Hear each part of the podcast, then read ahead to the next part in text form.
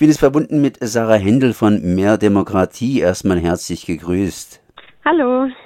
Wir haben am Wochenende zehn Jahre Stuttgart 21 gehabt, genauer gesagt Volksabstimmung zu Stuttgart 21. In der Demokratie geht ja die Macht vom Volke aus, Volksherrschaft praktisch, und ab und zu wählen die Menschen die Regierung bzw. das Parlament und ab und zu holen sie sich dann ihre Stimme sozusagen wieder zurück und melden sich lautstark, lautstark in Demonstrationen oder wie bei Stuttgart 21 beispielsweise durch Mahnwachen und ab und zu werden sie auch mal direkt gefragt. Das heißt, es gibt einen Volksentscheid oder eine Volksabstimmung. Bei Stuttgart 21 haben wir jetzt am Wochenende zehn Jahre Volksentscheid gehabt hier in Baden-Württemberg. Allerdings, das Volk ist immer noch nicht ruhig. Es hat für diesen Stuttgart 21 gestimmt und äh, ja, es wird immer noch gemeckert. Was ist bei Stuttgart 21 schiefgegangen? Was geht überhaupt bei uns bei Volksentscheiden schief? Ja, also zunächst mal wäre es ja schön, wenn man ab und zu seine Stimme zurückbekommen würde und ab und zu äh, abstimmen dürfte. Aber äh, ab und zu ist ein sehr dehnbarer Begriff und zum Beispiel haben wir auch seitdem wir bei Stuttgart 21 abgestimmt haben, eben keine weitere Volksabstimmung gehabt in Baden-Württemberg. Das heißt, es ist immer noch dieses große und eine Beispiel, auf das wir alle gucken und natürlich, ja, am zehnjährigen Jubiläum ist es auch okay. Ähm, und was ich einfach zu Stuttgart 21 sagen kann, es ist ein sehr unglücklicher Volksentscheid äh, gewesen und das hat dann die Zeit leider ja auch noch viel mehr offenbart, weil sich halt einfach herausgestellt hat, dass die Faktenlage, die ja damals sehr unklar war, sich eben sehr eindeutig in eine Richtung dann offenbart hat, nämlich in die, die viele auch offizielle Politiker damals nicht mitgetragen haben, also was auch die Kostensteigerungen einiges anbelangt. Das heißt, wir hatten damals eine Volksabstimmung, die eigentlich viel zu spät im Prozess erst stattgefunden hat, weil man muss leider einfach strukturell sagen, es gibt keine neutrale Abstimmung, wenn die Gegenseite sagen kann, ein Ausstieg würde bis zu 1,5 Milliarden kosten. Das heißt, wir haben kein neutrales ähm, inhaltliches Für und Contra, sondern wir haben ein Argument, das einfach schon mal deswegen viele Leute bestimmt beeinflusst hat, zu sagen, nee, wir machen das jetzt schon weiter, weil 1,5 Milliarden will ich nicht einfach verschwendet haben.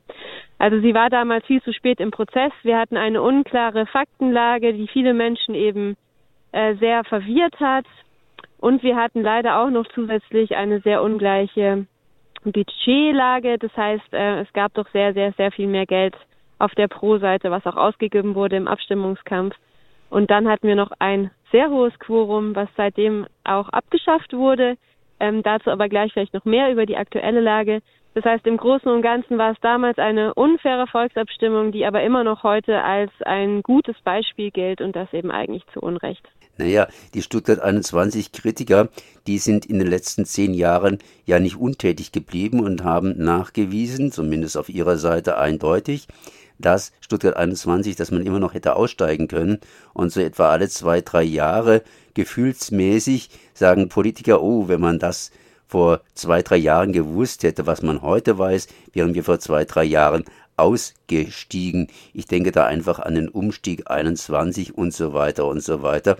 Das heißt, man hätte praktisch sich auch damals noch irgendwie besseren Ratschlag holen können. Machiavelli hat mal in seinem berühmten Werk geschrieben, ein Herrscher muss nicht intelligent bzw. klug sein, sondern nur kluge Berater haben. Und das ist ja wohl irgendwie, wie man einen Volksentscheid, eine Volksabstimmung anpackt, sprich, wie man das Ganze dem Volk als Alternativen darlegt, sehr, sehr wichtig. Wird denn ja, wenn man inzwischen Volksentscheide, Volksabstimmungen abhält, irgendwas getan, dass an den Beratern was gedreht wird, beziehungsweise, dass die zur Verantwortung gezogen werden, wenn sie total falsch liegen. Ja, genau. Aber also man darf eins nicht verwechseln. Eine Volksabstimmung ähm, entlässt die Politik nicht aus der Verantwortung. Die Politik ist kontinuierlich verantwortlich dafür, unter welchen Bedingungen die Volksabstimmung ähm, stattfindet. Und auf die bin ich ja gerade schon eingegangen. Da hat die Politik damals eben nicht ihren besten Job geleistet. Und äh, sie bedeutet auch nicht, dass nach einer Volksabstimmung die Politik nicht mehr verantwortlich ist, weil das Volk einmal entschieden hat, ja. Also gerade wenn sich dann Rahmenbedingungen sehr stark ändern, was bei Stuttgart 21 der Fall war, wir haben immer wieder äh, dann neue Entwicklungen gesehen, dann kann man nicht mehr sagen, ja, aber die Bevölkerung hat einmal gesagt, sie wollen das. Die Bevölkerung hat das zu den damaligen Bedingungen gesagt. Und wenn die sich ändern, dann ist die Politik völlig neu, 100 Prozent in der Verantwortung, verantwortungsvoll äh, zu reagieren. Und das äh, sehen wir wirklich, dass es eine ganz schlechte äh, Entwicklung genommen hat, dass man sich jahrelang und jetzt zehn Jahre lang auf eine veraltete Volksabstimmung beruft und das ist unserer Meinung nach nicht legitim. So ist die direkte Demokratie auch nicht gedacht. Was kann man jetzt tun, beziehungsweise wo steht jetzt hier die ganze Geschichte? Wir haben im Süden die Schweiz und die Schweiz hält ständig irgendwelche direktdemokratischen Mittel parat. Und da funktioniert das Ganze, sagen wir mal so, irgendwie. Aber auch in der Schweiz geht es darum, dass man sagt, wir haben ungleich lange Spieße. Ja, die Ungleichlagenspieße, die existieren natürlich, aber das ist erstmal jetzt nicht äh, per se ein strukturelles Problem für die direkte Demokratie. Man kann durchaus ein System anreichern mit direktdemokratischen Elementen und das kann sehr sinnvoll sein, äh, auch wenn wir jetzt bei Stuttgart 21 ähm, gesehen haben, äh, dass da vieles nicht so gut geklappt hat, hätten wir uns eigentlich gewünscht, äh, dass wir trotzdem natürlich dann weitergemacht hätten und äh, gelernt hätten aus den damaligen Fehlern und sie beim nächsten Mal eben nicht wiederholt hätten. Nun gab es aber gar kein nächstes Mal mehr. Und ähm, das hat verschiedenste Gründe. Daran ist jetzt auch wiederum nicht nur die Politik äh, schuld. Ähm, aber wir müssen doch einfach konstatieren, dass die Hürden für die direkte Demokratie auf Landesebene, trotzdem sie gesenkt wurden damals äh, 2015, ähm, trotzdem noch unglaublich hoch sind. Und das muss man sich immer wieder vor Augen führen. Für ein landesweites Volksbegehren muss man 800.000 Unterschriften sammeln und eben nicht online. Und das ist auch eigentlich unser größter äh, Kritikpunkt gerade. Die Zeiten haben sich verändert. Wir leben jetzt auch noch in einer pandemischen, in einem pandemischen Zeitalter. Es wäre allerhöchste Zeit, die Unterschriftensammlung für die direkte Demokratie eben auch digital zu ermöglichen, so ähm, dass Initiativen eine Chance haben, durch direkte Demokratie ihre Themen auf die Agenda zu setzen und ähm, wenn sie damit Erfolg haben, eben auch eine Abstimmung herbeizuführen. Das heißt, was kann man jetzt nochmals ganz genau tun. Das Quorum irgendwie senken, das ist eine Geschichte, ist passiert. Die Art und Weise, wie man Unterschriften sammelt, anders gestalten. Und natürlich, ich habe vorhin nochmal angemerkt, die Berater, sprich diejenigen, die hingehen und dann die entsprechenden Fragen stellen oder formulieren, genauer ausgedrückt, die müssten auch entsprechend hier sorgfältiger arbeiten, dass tatsächlich Alternativen entstehen und nicht einfach alles auf eine Ebene hinausläuft. Ja, genau. Also der Prozess, ähm, wie ein Thema bearbeitet wird, der ist natürlich immer noch in der Hand der Politik äh, zuerst einmal. Also wie wird es äh, inhaltlich qualitativ bearbeitet? Wie wird ein Thema vorbereitet? Welche Lösungen werden erarbeitet? Und da haben wir natürlich in den letzten Jahren auch eine Öffnung gesehen. Ja, also jetzt mal abgesehen von der direkten Demokratie, die eigentlich am Ende nur die Entscheidungen sozusagen äh, an die Bevölkerung delegiert. Ähm, ist bei dem Prozess davor, ja, hat man sich geöffnet für mehr Bürgerbeteiligung. Ja, was jetzt gerade ja äh, so am hippesten ist, sind diese Bürgerräte dass man sagt, äh, man kann auch inhaltliche Vorschläge erarbeiten, indem man zufällig gelöste Bürger zusammenruft in einen Rat, dort dann Experteninput gibt und die qualitativ einen Vorschlag erarbeiten lässt. Was eine sehr gute Idee ist, weil man so eben dafür sorgen kann, dass viele Gruppen aus der Gesellschaft beteiligt sind bei der Lösungserarbeitung. Ähm, und danach kann die Politik das entweder übernehmen oder man kann eben auch dann äh, über eine Verbindung mit direkter Demokratie nachdenken und sagen, gut, jetzt haben wir hier einen qualitativ äh, sehr inklusiven und guten Vorschlag. Warum jetzt nicht die Debatte nach außen geben, in die Bevölkerung hinein ähm, und einen Volksentscheid machen, äh, wovor eben immer eine sehr intensive gesellschaftliche Debatte stattfindet, ja, und viele Menschen überhaupt erst äh, bei einem Thema mit reingenommen werden, wo überhaupt erst äh, Menschen erreicht werden und Argumente wirklich in der Breite diskutiert werden, wie sonst eben nie. Und diese Kombination äh, ist eigentlich sehr in innovativ, ist aber momentan leider noch nicht wirklich in der Praxis besonders stark ähm, versucht worden. Was kann man als Fazit aus der ganzen Geschichte ziehen? Mehr Demokratie bzw. Volksabstimmungen sind in einer heißen Diskussion, aber auch in einer langen Diskussion köcheln vor sich hin, aber so einen richtigen Abschluss hat der ganze Prozess noch nicht gefunden.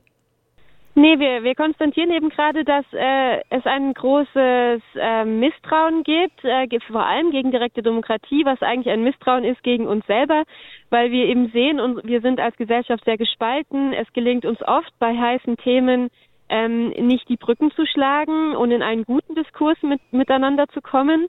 Und das schreckt natürlich ab. Da, da denkt man dann, oh mein Gott, wenn wir jetzt auch noch alle direkt demokratisch miteinander entscheiden sollen, ähm, dann haben Menschen gerade nicht so viel Zutrauen, dass die Debatten davor konstruktiv und äh, inklusiv ablaufen.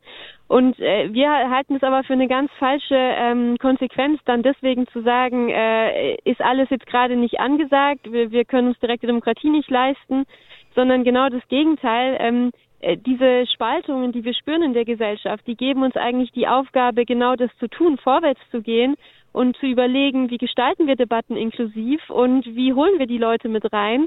Und da spielt, äh, ob wir es äh, uns jetzt vorstellen können oder nicht, da, da wird die direkte Demokratie auch eine Rolle spielen, weil das ist eine Erkenntnis, die, glaube ich, wir alle haben sollten. Wenn wir ähm, uns nicht trauen, auch mal Risiko einzugehen, und äh, eine Entscheidung in dem Sinne offen angehen zu lassen, so wie es bei der direkten Demokratie ist, weil niemand weiß, wie es ausgehen wird vorher. Niemand kann äh, steuern, wie es ausgehen wird. Und dieser Moment äh, zu sagen, wir entscheiden jetzt alle zusammen und wir wissen nicht, wie es ausgeht, das ist ja genau der Moment, ähm, wo die Menschen merken, oh, jetzt kommt es auch auf mich an, jetzt muss ich auch Verantwortung übernehmen für das, was in der Gesellschaft gerade passiert. Und das ist also der Anreiz, wirklich einzusteigen in politische Debatten. Und deswegen brauchen wir die direkte Demokratie, um die Leute mit in die Verantwortung zu nehmen, um, um zu zeigen, dass Politik uns alle angeht und dass wir das auch alle können, ähm, uns eine Meinung bilden. Und da werden wir nicht auf direkte Demokratie verzichten äh, können. Und das heißt aber auch nicht, dass sie das Einzige ist in dem Mix. Wir brauchen verschiedenste Arten von Beteiligung. Was wir nur gerade sehen in der Gesellschaft, ist eher ein Rückzug, eine Angst ähm, vor Bürgerbeteiligung, weil man denkt, die Dinge müssen jetzt schnell passieren, auch beim Klimawandel. Wir müssen uns beeilen. Wir können uns Beteiligung nicht mehr leisten. Aber das ist eine eine Erhaltung und eine Einstellung, die kann zu sehr, sehr viel Frust führen und sehr schädlich für die Demokratie sein. Und deswegen sagen wir lieber, startet jetzt Beteiligungsoffensiven, habt keine Angst vor direkter Demokratie, gestaltet direkte Demokratie so, dass wir sie nutzen können und dann lernen wir gemeinsam aus den Prozessen, die dann ähm, geschehen werden. Sarah Händel von Mehr Demokratie, Mehr Demokratie wagen. Das war auch ein Spruch, der in den 70er Jahren groß gewesen ist und die Politik trotzdem nicht aus der Verantwortung entlassen. Ich danke mal für dieses Gespräch. Dankeschön.